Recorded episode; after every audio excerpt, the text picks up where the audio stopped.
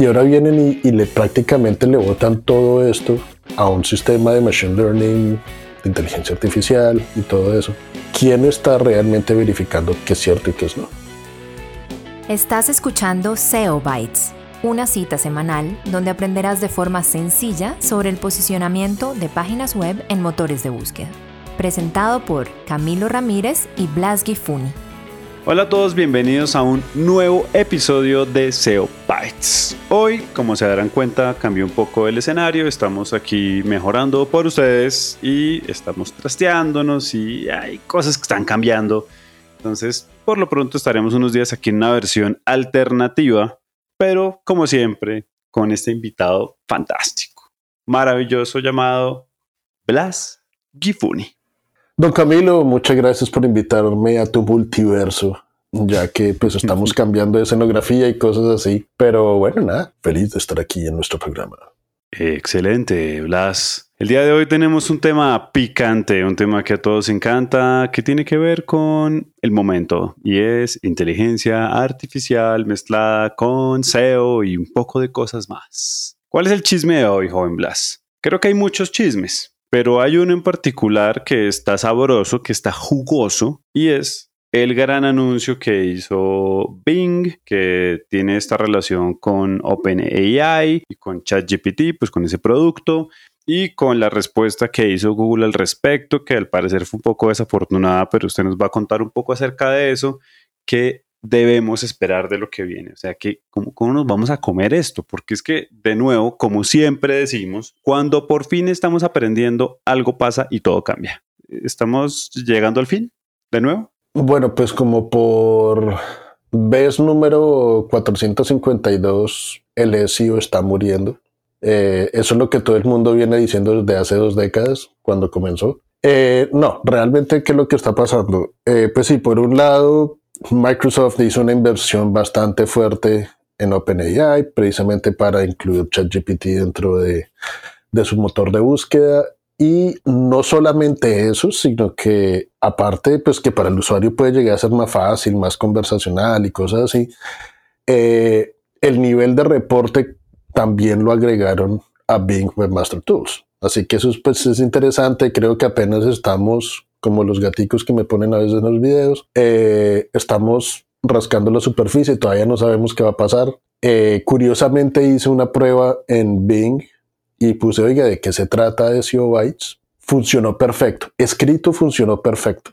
Eh, cuando hice la misma pregunta y revisé los videos, digamos que ahí sí se pasó a un tema picante, candente y realmente no les voy a decir de qué eran los videos, pero se podrán imaginar. Es decir, que lo mismo, lo, creo que lo que están haciendo las dos compañías es sacar un producto que está medianamente avanzado, que ya tiene algún tipo de, posibilidad de salir al, mercado, pero definitivamente está lejos de ser el estándar.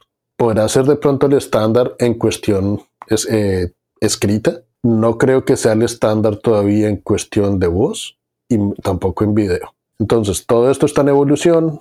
Obviamente puede ser puede empezar a ser un estándar básico en lo escrito porque la mayor cantidad de contenido históricamente está en escrito y pues realmente es cuestión de seguir produciendo nuestro contenido y no, asegurarnos que, que, sigue funcionando todo y que estamos haciendo nuestra tarea, eh, asegurarnos que todo está bien fundamentado, porque acuérdense que la inteligencia artificial y machine learning y todo eso tienen que aprender de algún lado y de ese lado pues tendrá que ser nosotros o quien genera el contenido.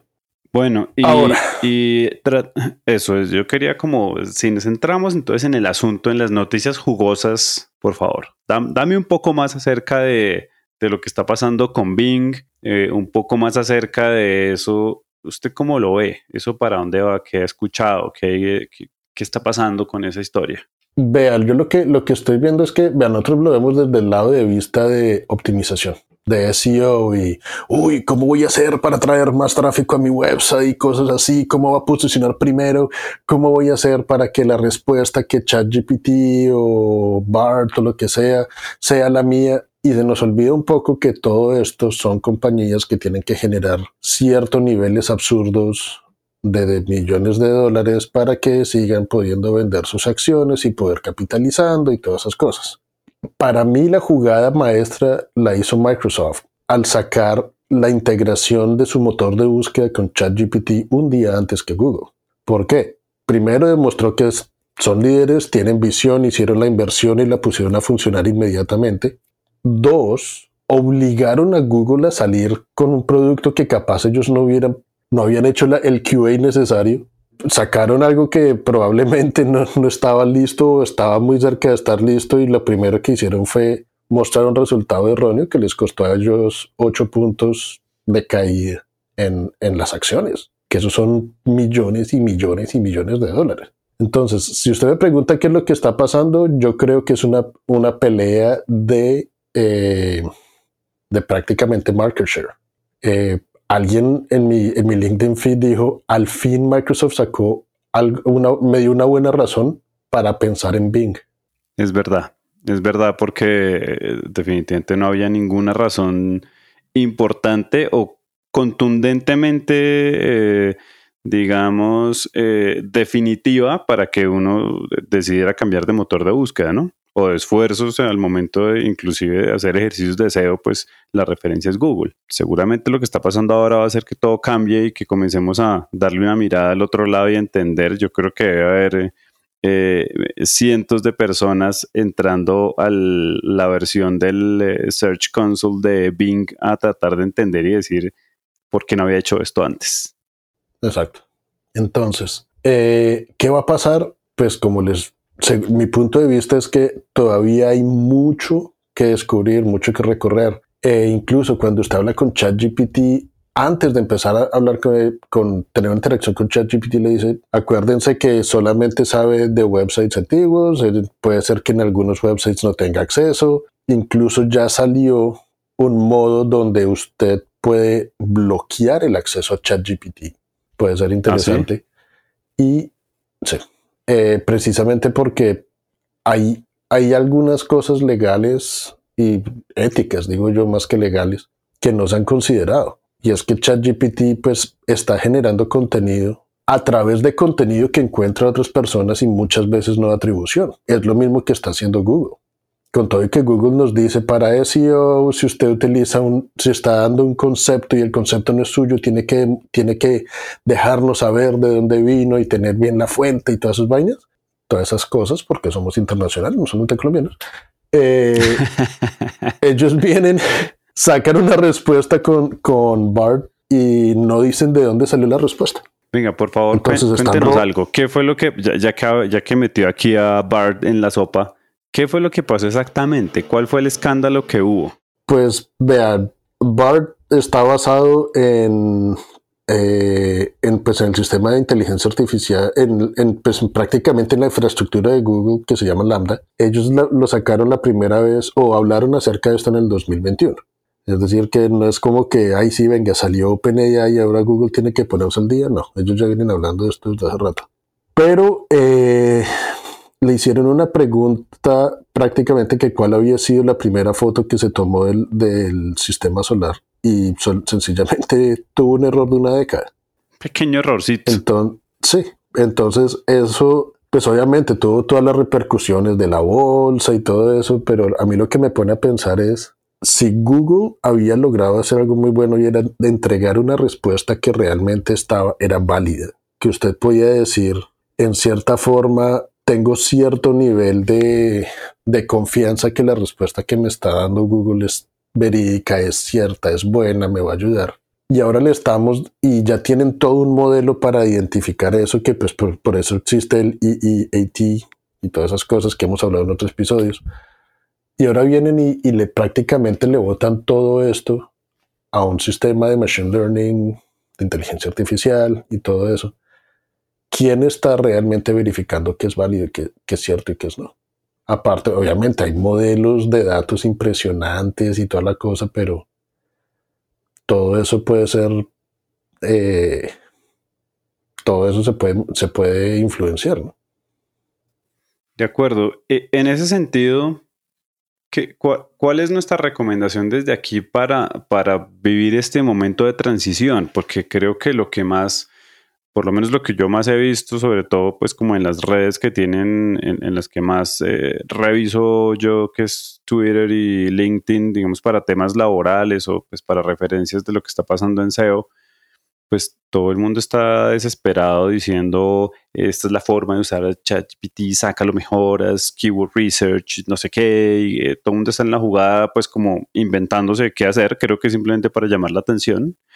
Eh, ¿Cuál sería la recomendación para vivir esta transición, este momento de pasar de lo que yo creo que irremediablemente va a ser el pasado del, del SEO, que es todo lo que veíamos, digamos, eh, versión pre eh, inteligencia artificial, y esta transición a la post, que es cuando ya comencemos a ver a BART funcionando, al tema de OpenAI ya caminando bien dentro de Bing? ¿Cuál puede ser, cómo, ¿Cómo asumimos este momento? ¿Qué es lo que tenemos que hacer como para no cometer errores nefastos, para no dejarnos llevar o, como obnubilar de las maravillas del chat GPT o similares? ¿Usted qué haría? Pues Camil, desde, yo desde mi lado, y puede ser porque yo sea un SEO clásico, cuando realmente necesito buscar una respuesta, yo no busco la, yo no tomo solamente la primera, yo tomo varias respuestas. Entonces ya de por sí que ChatGPT me dé una respuesta la estoy dudando porque no puede ser que de un universo gigante de respuestas solamente haya una buena. Dos, todo lo que son estas recetas que la gente pone, sí, que utiliza ChatGPT para que te haga esto, dile que te escriba los títulos para esto, dile que te escriba todo eso. Eh, son tareas que son que sí le, ayudan a uno a ahorrar tiempo y funcionan. Eh, pero, por ejemplo, si eh, hay muchos que dicen, escriba todo el contenido de su artículo y dígale que le saque la, eh, la, descripción y el título. Eso no es como poner un poco, como dicen aquí en Estados Unidos, poner la carroza antes que el caballo. Si usted ya tiene un artículo, usted ya tiene una estrategia, ya sabe por qué lo está escribiendo, eh, porque tiene que buscar que un motor de inteligencia artificial le diga, este es el título, o esta es la descripción. No, eso ya, ya utiliza Hagamos un énfasis en esa, en esa voz es, como, es, ridículo. Ahora, ¿qué es lo que pasa? Si hay cosas por ahí, le, doy un caso muy, muy cierto. Estaba trabajando en un, en un spreadsheet y necesitaba filtrar uno, eh, unos datos de una forma y varias veces le, le escribía a ChatGPT, oiga, necesito hacer esto. La fórmula que me daba, si me decía de dónde salía y todo eso, no me servía. Tenía que volver, volver a cambiar la forma cómo la escribí y tampoco me servía. Prácticamente hice eso unas 5 o 7 veces y ninguna de las fórmulas que me dio me sirvió para hacer eso. ¿Qué pasó? Me tocó analizar una de las fórmulas, hacer la parte inversa y ahí sí me funcionó. Es decir, que no es solamente como que si utiliza ChatGPT para que te haga esto, no. Hay que saber muy bien cómo preguntar las cosas. Si no funciona, toca de pronto darle la vuelta al problema para que ChatGPT lo encuentre. Entonces tampoco es que sea así muy fácil. Sí, de acuerdo. Me ha pasado eh, pidiéndole que me también que me entregue fórmulas para sheets, para hacer algunas como cruces de tablas y no funciona. Pues como que termina uno al final en Google entrando a buscar a ver de verdad cómo solucionar. Bueno, joven Blasiño, nosotros tenemos una noticia, tenemos un tema que está, digamos, eh, cocinándose, pero lo vamos a dejar para el siguiente episodio y tiene que ver con la eh, con qué es mejor, crear nuevos artículos o actualizar artículos o contenido que tenemos creado en nuestro sitio. Eso, este, es el, este es como el spoiler de nuestro siguiente capítulo porque hoy ya estamos el borde de nuestros 15 minutos y vamos a ser, ser juiciosos con este tema del tiempo. Entonces ya saben que el próximo martes venimos con ese regalito sabroso. Joven Blas, muchas gracias. Ahí chismoseamos un rato hoy. No aprendimos tanto, pero chismoseamos. Fue más cultural el día de hoy. Gracias a todos. Chao, Lin.